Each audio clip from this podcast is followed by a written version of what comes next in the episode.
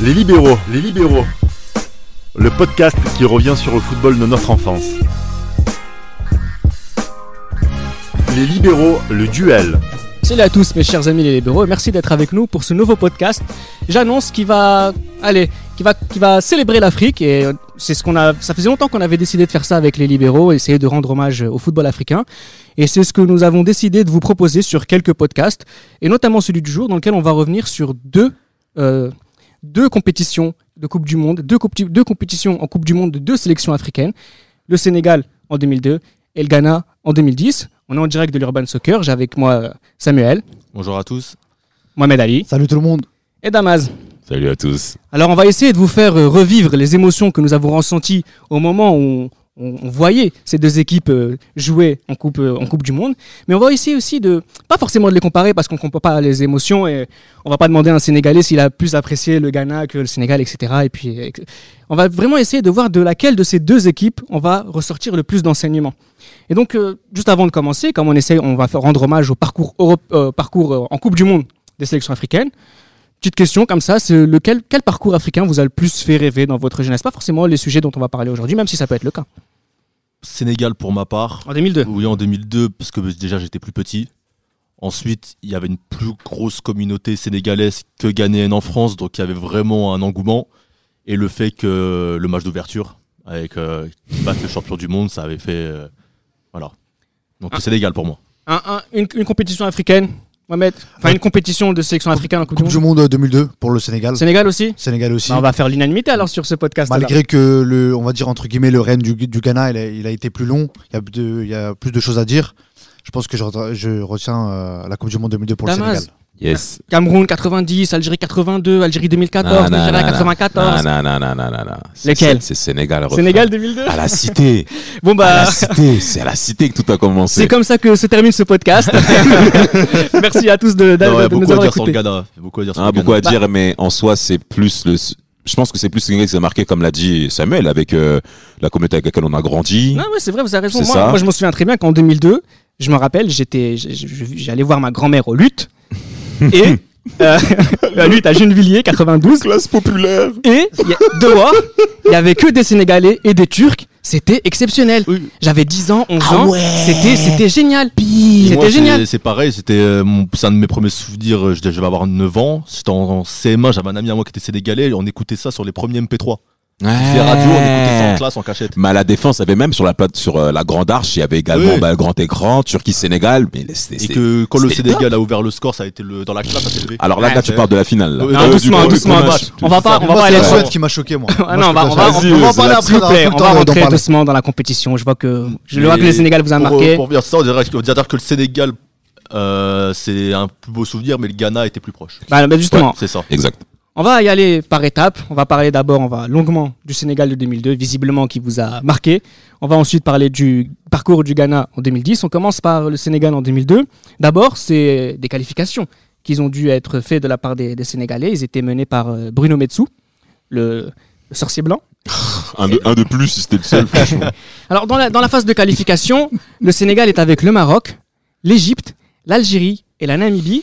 Et ils arrivent quand même à terminer premier avec 15 points, à égalité avec le Maroc. Et c'est la différence de but qui va les faire, qui va les faire partir justement en, en Corée et au Japon. Exact. Une- Voilà, qu'est-ce que, qu'est-ce que ça te fait, à quoi ça te fait penser Bah déjà, euh, il faut signaler que ça a été une poule très difficile pour les Sénégalais, hein, parce qu'on a affaire à des équipes qui sont quand même redoutables. Le. Maroc qui, bah, qui sort bah, du. Mondial 98, donc on s'attendait à ce qu'ils soient favoris. Mais le Sénégal vient aussi d'une canne 2000 intéressante, parce qu'ils ont quand même poussé le Nigeria au- à certains retranchements. Les Nigéri- les- le Nigérian a, a gagné son quart lors des dix dernières minutes avec Jus Agaoa. Donc la défaite du Sénégal fait mal, mais elle est quand même porteuse d'espoir. Et quand on arrive au qualif pour le Mondial 2002, bah déjà, ils perdent pas, ils perdent seul, seulement en Égypte. Je crois qu'ils perdent en Égypte, je crois, 1-0. Hein. Et puis le match contre le Maroc est décisif C'est ça. et ils gagnent 1-0.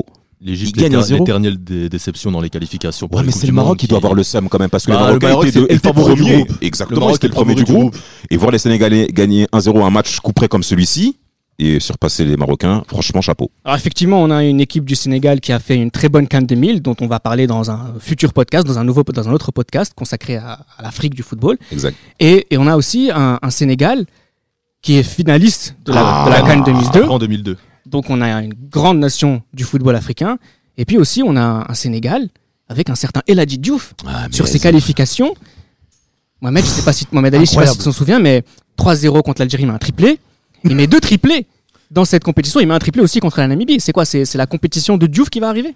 Exactement, c'est euh, une équipe euh, magnifique euh, avec une belle génération, comme mes collègues l'ont dit, qui commence par la Cannes 2000, magnifique. Cannes 2002 aussi, même si on reste sur notre fin. en Défaite au penalty, c'est pas. Ils Voilà. sortent le Nigeria en demi. Ils sortent le gé- de- 2002. Non, il- 2002. En 2002, oui, 2002, ils sortent, voilà, le, ils sortent voilà. le Nigeria en Ils demi et en ils perdent sur- finale en 2000, sur le exactement. but, euh, en finale. Donc on se dit Coupe du Monde magnifique, emmenée par des, des leaders, euh, Fadiga, euh, Omar, Da- euh, Omar Daf, euh, Bey, Al- Aliou Cissé. Aliou Le, Cissé. Le RC un mélange de disciplines. une équipe équilibrée avec des joueurs, des joueurs euh, talentueux, Henri Camara et la Diouf. Et on se dit vraiment, il y a, il y a Bouba une, équipe, une équipe qui peut nous faire des, des belles surprises. Alors on arrive justement à cette Coupe du Monde.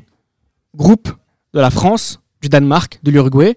On a un 3-3 contre l'Uruguay. On a un Danemark, on a un 1-1 contre le Danemark, mais on a surtout une victoire 1-0 d'Amaz contre l'équipe de France. Finalement, si après tant d'années, on parle de cette Coupe du Monde, c'est parce que ils ont mis 1-0 aux champions du monde en titre. Mais c'était inattendu. C'était inattendu. Bon, il y avait des mecs à la cité, ils osaient parler, ouais, bluff, on est chaud pour les frapper, les Français, on est déter et tout. Nous, on était un gars. Mais nous, on était là, bon, ok, on les souriait. Mais on n'a jamais vu le Sénégal à la télé, nous.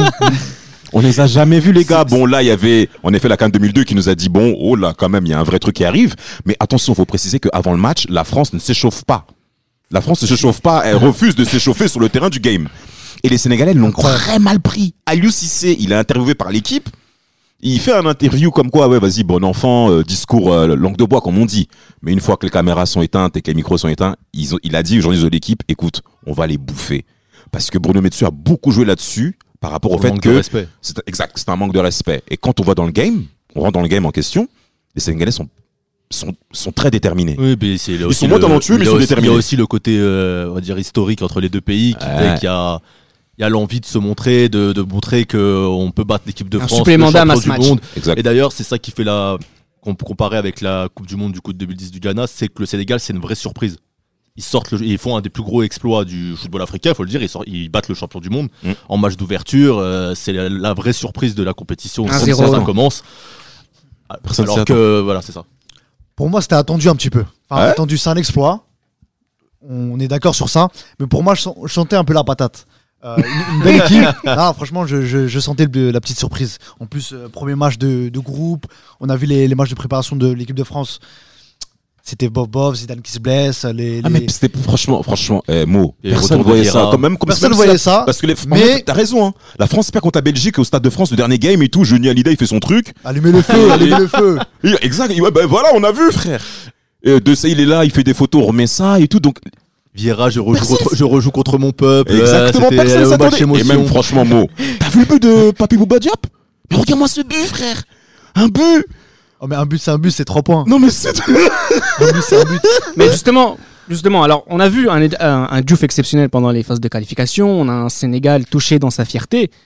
Est-ce qu'on n'a pas aussi un- une équipe de France qui aurait pu être battue par n'importe qui? Une équipe de France fatiguée, arrogante, euh, avec beaucoup de problèmes euh, physiques. hein, Zidane. euh, puis on- apparemment les, Pires. la préparation, la a vraiment été, envie de dire bafouée. euh, ils, ils faisaient leurs excuses, il faisait trop chaud, le climat. euh, L'absence de Pires fait mal hein, aussi. hein. un peu euh, Pires tiré blessé. par les cheveux. Ouais, Pires aussi. Oh. Bah, Et la- puis après, du coup, puis aussi Roger Lemaire qui faisait un peu euh, des tests. euh, on va mettre les meilleurs attaquants tous ensemble et on s'en fiche de ce qu'il y a derrière, ce qu'il y en a forcément, qui va marquer un but.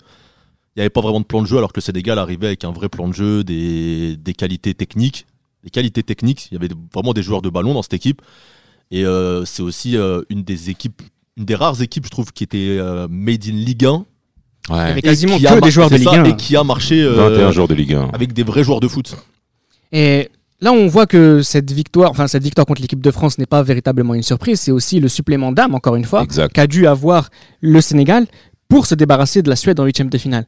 Qu'est-ce qui se passe en huitième de finale? On a un 1-1 et on a un but en or d'Henri Camara. Sur ce match-là, Mohamed Ali, le Sénégal, est, est arra- est- est allé arracher sa victoire. Alors, bien sûr, retournement de situation. En plus, euh, Henrik Larsson qui marque euh, au, au début du match. Ouais, 7 minute but. Exactement, direct, ça refroidit. euh, T'as eu peur à ce moment-là? Ah, j'ai eu peur, moi. J'ai eu très très peur. En plus, je me suis levé tôt le matin, euh, un samedi. je me Pile, un pile, samedi. pile, pile avec le daron et tout. pas le moment, c'était pas. Ouais. C'est pas le moment. Mais bon, les, comme j'ai dit, l'équipe du Sénégal nous a pas surpris. On savait que c'était une équipe avec des joueurs de, qui, avaient des- du caractère, équipe euh, qui, équilibrée.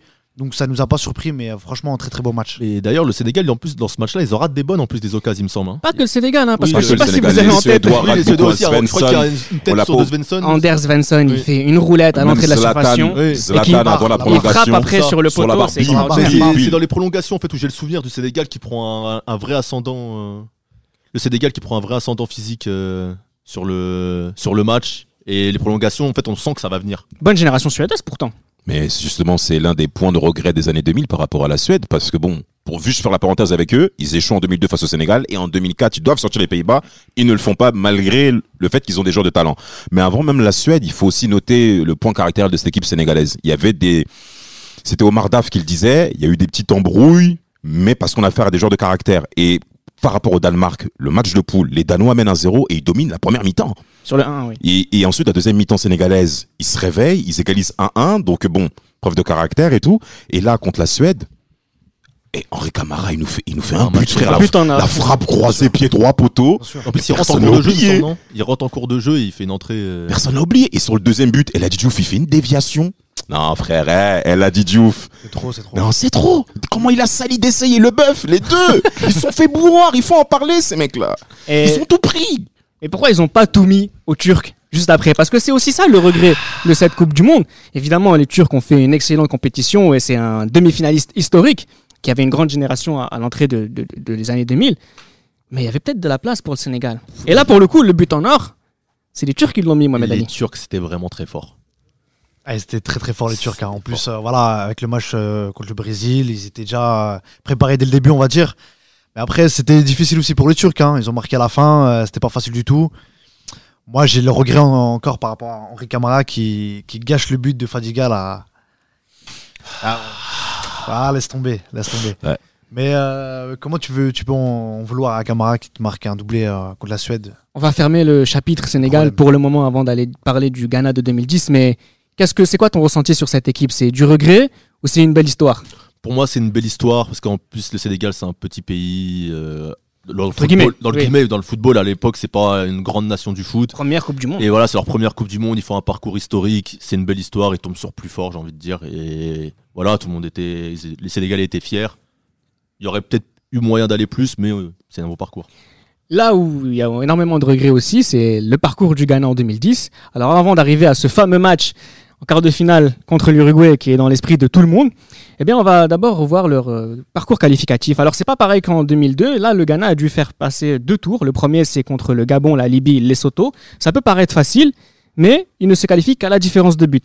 Le deuxième, le troisième tour, donc c'est la, la phase d'après, ils ont avec le Bénin, le Mali et le Soudan. Et là pour le coup, c'est beaucoup plus simple. Il y a notamment un attaquant qui s'appelle Mathieu Amoa qui marque 5 buts, qui va pas jouer la Coupe du Monde, mais voilà, le Ghana assure sa qualification. C'est normal pour un grand pays du foot. Logique, logique. Le Ghana avait déjà pris une nouvelle dimension avec le Mondial 2006 qu'ils ont fait, où ils ont été vraiment performants, pas uniquement qu'au niveau des scores et des matchs gagnés, mais même au niveau de l'attitude. On avait rarement vu une équipe africaine maîtriser son sujet au niveau tactique. Et ça s'est prolongé au cours des années. La Cannes 2008 a également propagé cette dimension ghanéenne quand ils ont organisé ça à domicile. Mais le seul point côté ghanéen, c'est battre le Cameroun battre le Cameroun. Comme les Sénégalais en, 2000, en, en 2002, c'est battre le grand frère camerounais sur le continent africain. Et c'est toujours ça qui fait mal, que ce soit l'Égypte ou le Cameroun. Ça fait passer une nouvelle dimension. Côté ghanéen, on l'a fait parce qu'il y a quand même eu des résultats intéressants. Donc quand on arrive mondial 2010, on se dit que, que les Ghanéens sortent de la poule, c'est tout à fait faisable. Bah, c'est tout à fait possible, surtout quand on voit la poule. On a l'Allemagne, peut-être le favori du groupe largement. On verra que c'est peut-être plus compliqué que ça. Il y a l'Australie, avec lequel, contre lequel le Ghana fait 1-1. Je précise qu'il y a une défaite 1-0 contre l'Allemagne. Et il y a cette victoire contre la Serbie. Mohamed Ali, j'ai pas l'impression que le Ghana de 2010, malgré tout le portrait dithyrambique que tu viens d'en faire, Damas, mais c'était, c'était plus compliqué. Heureusement que la Serbie n'assure pas sur le coup. hein. Non, exactement. En 2006, euh, il se qualifie avec 6 points. Là, il se qualifie avec 4 points. C'était serré. Mais euh, comme je l'ai dit tout à l'heure- l'essentiel, c'est qu'il passe. Et euh, on, on s'est pas trompé sur le, le tour d'après qui, euh, qui élimine euh. Après, il faut, pas euh, oublier qu'avant le mondial, ils ont la grosse blessure des siens Alors, ça fait mal. qui fait mal. hein, parce qu'on on s'attend à voir le milieu, euh, le gros milieu de du Ghana lit. avec Ouais. Muntari et Sien, un peu le- la suite qui avait pris 2006. Et on se retrouve avec euh, cette grosse blessure et on a un peu un, un inconnu sur ça. Et ils ont du mal à rentrer dans la compétition, ils prennent le gros direct d'entrée. Et après en huitième de finale. Non, non, non. Le premier game, je crois que c'est l'Allemagne. Hein. Ouais, c'est l'Allemagne. ça, Ils prennent le premier game, ils prennent le gros, euh, Oui, le gros, jeu. directement d'entrée. En effet, en effet. Et après, le huitième de finale contre les États-Unis, c'est là qu'on voit vraiment une équipe euh, Talentueuse. dominante. ouais. Talentueuse. On arrive. Oui. Après, excuse-moi, mais après, il faut pas oublier aussi que Boateng, il a fait le. A c'est vrai qu'on n'a pas, on n'a entre pas cité non, hein, on aurait Oui. pu le faire tout à l'heure, mais voilà, on a. Parce qu'en fait, j'ai parlé de Boateng parce qu'il a parlé de la blessure de, des siens. C'est vrai que c'était une perte euh, Ouais. on a- considérable. on a Anthony Hanan qui euh, joue euh, Anthony Hanan Hanan, qui ouais, remplace il y a une nouvelle génération. euh, Très très Et bon joueur, Anan. qui a fait une très belle Coupe du Monde. Kondo à Samoa, Kevin Prince Boateng, Montari. Mon- C'est Montari. l'équipe, c'est l'équipe la plus jeune du mondial 2010. Et Samoa. C'est l'équipe la plus jeune du mondial 2010 et qui, par rapport à 2006, change un peu au niveau bah, justement de cette jeunesse-là. Il y a un peu plus de fantaisie côté jeu ghanéen parce que bon, ils ont euh, gé- Dominica Dia qui sort de la Coupe des Jeunes, ouais, bien, euh, une des Qui rentre de comme temps en ça temps et, qui vient de signer au Milan AC et qui a l'image d'un espoir. Adou, tout ça. Juste, euh, bon, on arrive en huitième de finale contre les USA. Peut-être que pour une, ra- pour une fois, on a une équipe africaine qui est favorite sur un match. Enfin, C'est le cas contre les. États-Unis? Bah, oui, Oui, oui, oui, oui, bien sûr, c'est le cas, c'est le cas. On s'attend à ce que les Ghanéens soient performants au cours de ce match-là, vu les dernières performances qu'ils nous ont fait lors des anciennes coupes, lors des anciennes compétitions internationales. Et euh, ils ouvrent le score assez rapidement et d'ailleurs d'une très belle action en plus, euh, Boateng pied gauche et tout. Ça, c'est des buts justement qui montrent quand même un certain niveau du mec. Mais ça a été difficile quand même au cours de ce match-là. Ah, était, était bon sur cette compétition. Les États-Unis, c'était euh, moins bon que d'habitude. Ils avaient fait un premier tour compliqué, notamment euh, avec un match contre l'Algérie. euh, ils se qualifient au dernier match. Ouais. Et ensuite, contre le Ghana, ils arrivent pas favoris du tout. Et, mais le Ghana sort logiquement vainqueur de cette, euh, de cette rencontre. Alors logiquement, peut-être pas parce qu'on a les prolongations. Oui, non, il y a les prolongations. On va dire qu'avant le match, si on demande de pareil de miser sur une équipe, on est beaucoup à miser sur le Ghana. 55-45. Après, le- les États-Unis n'auraient pas démérité, mais le Ghana semble quand même Ouais. supérieur. Alors le point commun avec le Sénégal de 2002, c'est qu'on a un huitième dans les deux cas qui se joue dans les prolongations et l'écart aussi. L'écart Ah. aussi. Et là, le quart, le fameux match qui fait qu'encore une fois qu'on parle de, de- de- de ce Ghana de 2010 aujourd'hui en 2019 à date d'enregistrement, c'est que c'est peut-être le match le plus haletant de notre histoire en tant que libéraux, Mohamed Ali. Tes souvenirs de ce match? Ah, des regrets. hein. contre l'Uruguay, je précise. Des regrets, des, des grands regrets même. Moi, j'ai, moi franchement, cette équipe euh, du Ghana, c'était vraiment une équipe euh, que, que j'adorais. Moi, je suis d'origine tunisienne. Mais le Ghana, franchement, ça m'a fait plaisir. Mais un truc de, de ouf, si je peux me permettre. Ah, C'était ouf. hein. C'était ouf. Hein. Mais bon, c'est dommage. C'est une fin. euh, c'est une fin. euh, j'ai, j'ai regardé là, là, même, euh, même 9 ans plus tard. euh, j'ai toujours j'ai du mal Il à y encore a toujours en cette petite boule au ventre. hein. Alors pourquoi il y a cette sur une équipe, c'était le Ghana. Alors pourquoi il y a cette boule au ventre Parce qu'on n'a pas encore euh, fait peut-être euh, le match, hein, mais on a d'abord deux équipes qui se valent sur le jeu. Ouais. On n'a pas forcément une- on n'a pas forcément des Ghanéens qui attendent ou qui rec- Enfin, c'est une belle opposition de Coupe du Monde, Damas. Il C'est un, place, match, c'est un match très équilibré. C'est un match équilibré entre les deux équipes. Les, les, les Uruguayens, en effet, avec beaucoup d'erreurs techniques aussi, il faut le mentionner. Les Uruguayens dominaient les 20 premières minutes et ensuite les Ghanéens ont commencé à se réveiller. Et il y a eu trois occasions coup sur coup euh, en fin de première mi-temps. Et le but de Il Muntari, sort de nulle part. le but de Muntari, la frappe pied gauche de Muntari, 35 mètres. On était tous bouche bée. Et après, t'as Forlan qui, remet un but de fou. qui aussi. dé- dé- mais ce qui est, c'est intéressant ce match-là hein, parce que c'est un match où il y avait beaucoup de tension quand même sur le terrain. On sentait que les joueurs avaient quand même Énormément. une certaine boule, boule au ventre. Ah oui, nous aussi. Et pas uniquement, même également sur le public et également de la communauté africaine. Faut en parler aussi. chose, oui, bien sûr. Chacun était en attente de ce match-là. Et quand viennent les occasions, les actions fatidiques, on- ben, l'Afrique, c'est pas que le Ghana, c'est toute l'Afrique qui est passée à côté de quelque chose. Et Après, l'Uruguay aussi, c'est un, un sacré j'ai envie de dire qu'ils ont gagné à l'Uruguayenne. hein. Les Uruguayens, ils ont toujours des. Ils ont...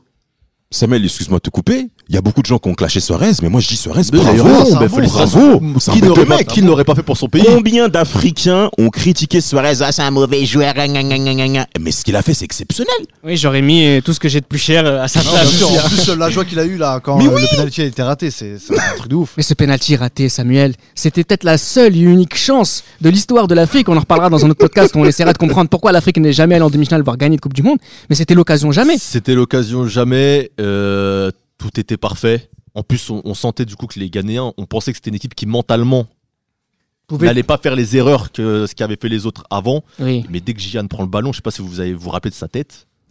il a une tête, mais La boule au ventre, le mec. c'est pas la boule au ventre là, c'est le. Il a la- on voit la goutte qui coule. euh, c'est s'arrête. le regard est vide. Non, mais et attendez, il le on est tire quand pas même. comme d'habitude. Tout est. On est quand même à la dernière seconde Mm. De la deuxième mi-temps de la prolongation. C'est l'occasion. C'est, enfin, c'est, je sais pas comment on pourrait appeler ça. C'est vraiment Ah, un but en or, quoi. jamais. Ouais, Pour moi, l'occasion Boat- jamais. Boateng aurait dû le tirer. Ah, mais, Mais non. il est déjà Gian- sorti, il était déjà oui, sorti. C'est ça le Apia problème. était rentré. C'est Gian qui devait tirer, je oui, pense. mais en plus, il les a tous tirés dans la. C'est toujours lui qui dans la les tire, Il les a tous tirés, il les a tous très bien tirés, comme celui qui tire au tir au but. Oui, après, parce que ça se joue au tir au but histoire. Mais c'est, je sais, là, je crois qu'en fait, il a, il s'est rendu compte du poids qu'il a eu au moment où il a pris le ballon et ça l'a, ça l'a perturbé. c'est le côté truqueur que je pense qui, qui a manqué à cette équipe ghanéenne. Pourquoi? Parce que Suarez, justement, quand il met la main, il y a tout le monde qui se plaint. Suarez se cache un petit peu. Après, il y a l'arbitre qui vient vers lui, qui lui met un carton rouge. Il lui fait Oh, c'est moi? Mais non, c'est pas moi. Mais en fait, oui, mais au, fin- au final, il se fait quand même avoir. non, mais il Oui, se oui, fait il avoir. rouge, il hein, se fait oui. avoir. Mais en fait, ce que je dis, c'est que l'événement, ils ne Oui. le vivent pas de la même manière au niveau mental. Non, non, bien Et sûr. malheureusement, Gi- Gian, avant- comme, comme je l'ai bien dit, avant qu'il tire, il tremble. Mais il n'y a pas que Gian aussi qui a tremblé, parce que la séance de tir au but après. Eh, euh, monsieur Ah, Mensa, Mensa, Mensa, Mensa. frère, on a tous capté qu'il était claqué. Euh, Bah, pas Milan. quand, quand on voit, pas quand- Rajevac, quand- Milan, quand on voit les tireurs ghanéens arriver, les tireurs uruguayens se présenter, C'est pas il y a la même chose. hein. Il y a- Voilà. Franchement, c'est. Abro, il arrive, il nous fait une paninka. Ouais, voilà. C'est- vraiment euh, les, les joueurs qui Ça arrivent. Bah, c'est- déjà techniquement, quand on regardait la feuille de match niveau côté euh, uruguayen, c'était autre chose, mais les Ghanéens avaient autre chose à proposer. Bien En sûr, face, bien voilà. Mais dès qu'on arrive au niveau des tireurs, c'est pour moi, il n'y a, pas photo. Non, non, bon, voilà, pour moi, c'était l'Uruguay qui, qui, a- qui allait euh, gagner euh, La, la le séance, hein. tir au but. C'est comme si, pour moi, en fait, le, le sauvetage de, de Suarez, pour moi, c'est comme si c'était un.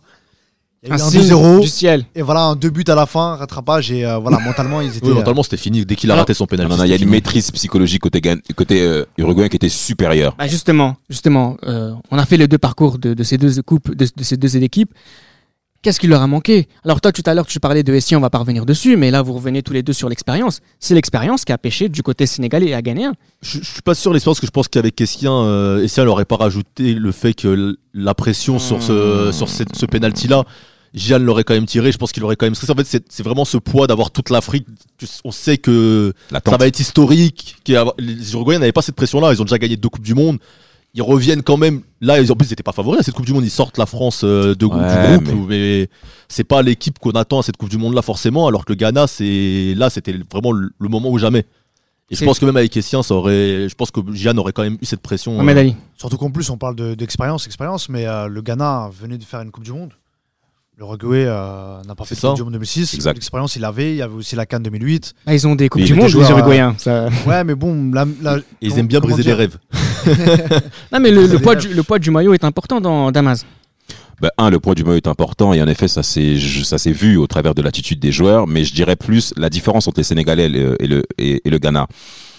Par rapport à la Turquie en quart, les Sénégalais ont pêché dans, on va dire, dans la tenue mentale d'un quart de finale sur la longueur. Parce que quand on regarde le but turc, euh, il y a Omar Daf sort un peu de son marquage et après tu as Oumid Davala qui commence à accélérer côté droit, il fait un centre magnifique et ça joue par rapport à l'attitude des Sénégalais. Je vais juste répondre, à- euh, rebondir sur ce que tu viens de dire. Mais la Turquie, c'est pas plus d'expérience. Mais il y a des Pourquoi joueurs, ça marche du il y a côté des turc joueurs majeurs côté turc. Qu'il n'y a pas côté- qui a fait la différence par rapport à Akan Soukour. Akan Soukour, Ils ont Bastour. gagné une Coupe d'Europe il y a deux ans, Il y a- y Bastour, il y a Bastour 2000. qui jouait à Leverkusen. Finaliste Qui de finaliste de- finaliste Champions, de- qui était un élément important de. Leverkusen, un super joueur Bastour. Non, non, non, il y a Il y avait aussi, non Il y avait- bien oui, il y avait. Emery, il y avait Ah. Roustou. Inter. Non, non, non, il y a des mecs côté turc. ils jouaient dans des gros clubs, c'était une grosse équipe. Niat et tout. Niat, c'était une gros. Donc ça veut grosse dire équipe. que Et l'Uruguay, c'est pareil de l'autre côté. Si euh, je résume bien, on a manqué d'expérience, on a manqué de talent, visiblement, on a manqué aussi un peu de vice. Ouais. Mais, ah, C'est pour ça que. Excuse-moi, dans, dans, dans, la, dans la diaspora, par exemple, parce qu'on a vu que Gian allait tirer un penalty, on aurait dit que toute l'Afrique était sur lui. Mais entre ces deux équipes-là, est-ce que c'est pas aussi le problème africain? C'est qu'en fait, on joue pas pour le Sénégal ou pour le Ghana, mais pour 54 pays. Ça- Ah, c'est une pression que se mettent les, les, les pays euh, africains parce que justement ils savent qu'avant eux ça n'a pas été fait. Exact. Donc ils ont cette pression à se dire on va le faire, on va le faire. Et c'est- les Sud-Américains n'ont pas ce problème-là. Ils, ils jouent chacun pour eux, ils ont chacun leur, euh, leur identité, mais ils ne jouent pas pareil au foot, c'est pas la même chose. Et ce qui est, ce qui est aussi fort, on, on l'a dit au début de ce podcast, vous étiez unanime sur euh, l'émotion ressentie par le Sénégal en 2002, mais on a tous une expérience personnelle, qu'on soit algérien, marocain, nigérian, peu, nigérien, peu importe la, la, la, la, la nationalité, en tant qu'Africain, on était tous sénégalais en 2002, Mohamed Ali. Bien sûr, on était tous euh, sénégalais. En plus, on avait tous des amis euh, sénégalais qu'on qu'on côtoyait au quotidien. On était pour le Sénégal et euh, franchement, euh, moi, le Sénégal, euh, le, le match contre la Turquie, c'est. euh, Ça reste en avait- travers de la gorge. Voilà, et je pense qu'en fait, ça, ça aurait- ça aurait pu être un déclic en plus, ce, ce match-là, pour euh, toute l'Afrique, euh, toutes les Coupes du Monde qui, qui sont passées euh, ensuite, en 2006 ou en 2010. Je pense que si le Sénégal aurait passé euh, contre la Turquie, je pense que pour le Ghana. euh, Ou peut-être En d'autres 2010 équipes repassé, aussi euh, c'est- africaines. C'est là où il y a la. Exact. Facteur psychologique le qui est bloqué. qui- Bah, bloque. le Ghana, c'est un peu la même chose du coup en, en 2010, puisque après le Ghana, on a eu que des parcours un peu chaotiques quand même. Bah, notamment, euh, au cours de la Coupe du Monde 2018, on, a, on avait cinq représentants africains, et notamment le Sénégal, tous sortis au premier tour, tous balayés, alors que pour le coup, on avait enlevé ce, sentiment d'infériorité qu'on avait les Africains, notamment en 2010 ou en 2002. Mais ça s'est quand même malgré tout prouvé en 2018 avec l'attitude du Nigeria face à l'Argentine qui est totalement scandaleuse pour certains joueurs. Je ne citerai pas de nom, mais on peut pas compter sur ce, ce- ce genre de Pour moi, d'attitude. 2018, c'est un problème de niveau. Alors pour terminer, Le Sénégal contre le Japon, là, le, le but qui, qui s'encaisse. Non, c'est- c'est c'est un peu, c'est toujours le problème, problème avec les, les équipes africaines, c'est qu'on a l'impression que la défaite se joue ailleurs que dans le jeu. Et finalement, de ces deux parcours, Sénégal 2002, Ghana 2010, on retient quoi? De la fierté ou de l'amertume? La fierté quand même. La fierté quand même. La fierté quand même. Mohamed, fierté ou amertume? L'amertume. Amertume. L'amertume pour les Amertume. deux équipes et encore plus pour le Ghana, qui, on va dire, ils avaient une génération de 2006 à jusqu'à quoi? 2010, 2012, où ils ont rien gagné, euh, deux échecs en finale en Cannes et euh, voilà l'amertume tout simplement. Amertume ou fierté? Amertume pour le Ghana par rapport au niveau qu'ils ont produit également sur le terrain. Ils ont plus raison d'avoir d'être frustrés plutôt que les Sénégalais qui démarraient entre guillemets de plus loin. Mais côté sénégalais, on peut quand même être frustré aussi parce qu'on a affronté une équipe qui n'était pas favorite, qui n'était pas, qui était à peu près au même standard si je peux me permettre, parce que bon, Danemark, Suède, France, on voit que c'est plus haut. Et là maintenant, il faut montrer autre chose face aux Turcs. Ça a manqué d'énergie côté sénégalais. Salif Diao l'a dit lors d'une interview. Il avait mentionné que les Turcs avaient beaucoup plus de maîtrise durant les temps faibles que nous, nous avons. euh, parce que nous, on, allait trop vite et on a manqué de maîtrise de retour de temps faible. Ça a. Ça a joué. Et il avait raison, je pense, monsieur, monsieur, monsieur Salif Dio. Bah, C'est peut-être là la clé pour l'avenir, pour, pour un jour on fasse le podcast d'une équipe africaine championne du monde dans un Legend Game, peut-être en 2035 ou je ne sais quand. Ah, bientôt, bientôt. Ah, bientôt la Coupe du Monde à 50. C'était Les Libéraux, un podcast produit par Sport Content en partenariat avec Urban Soccer.